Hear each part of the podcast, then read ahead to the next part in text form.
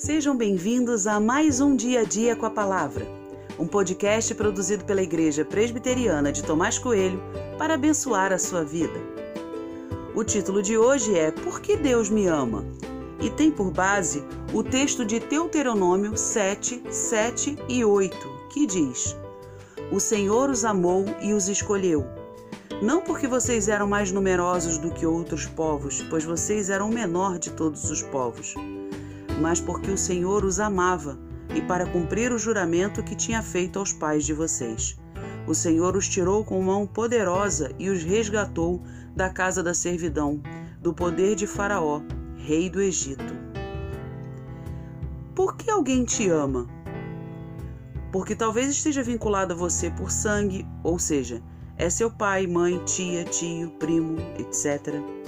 Ainda assim, Existem inúmeras relações familiares que não possuem qualquer traço de amor. Talvez o amor de alguém por você esteja relacionado ao que você tem. Você tem um videogame que ninguém tem, ou um carro super maneiro, ou você é o tipo de pessoa que paga as contas dos amigos.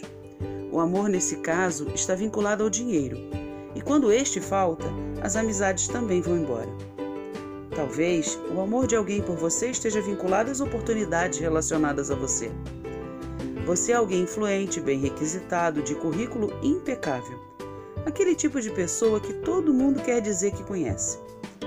Mas o dia que você se tornar um desconhecido, será que o amor dessas pessoas por você permanecerá? Certamente não. Chegamos então ao amor de Deus. O texto diz que Deus nos ama, e isso você já deve saber mas quero que você perceba algo a mais: a razão pela qual ele nos ama. Ao explicar o porquê, o texto bíblico coloca de novo o amor.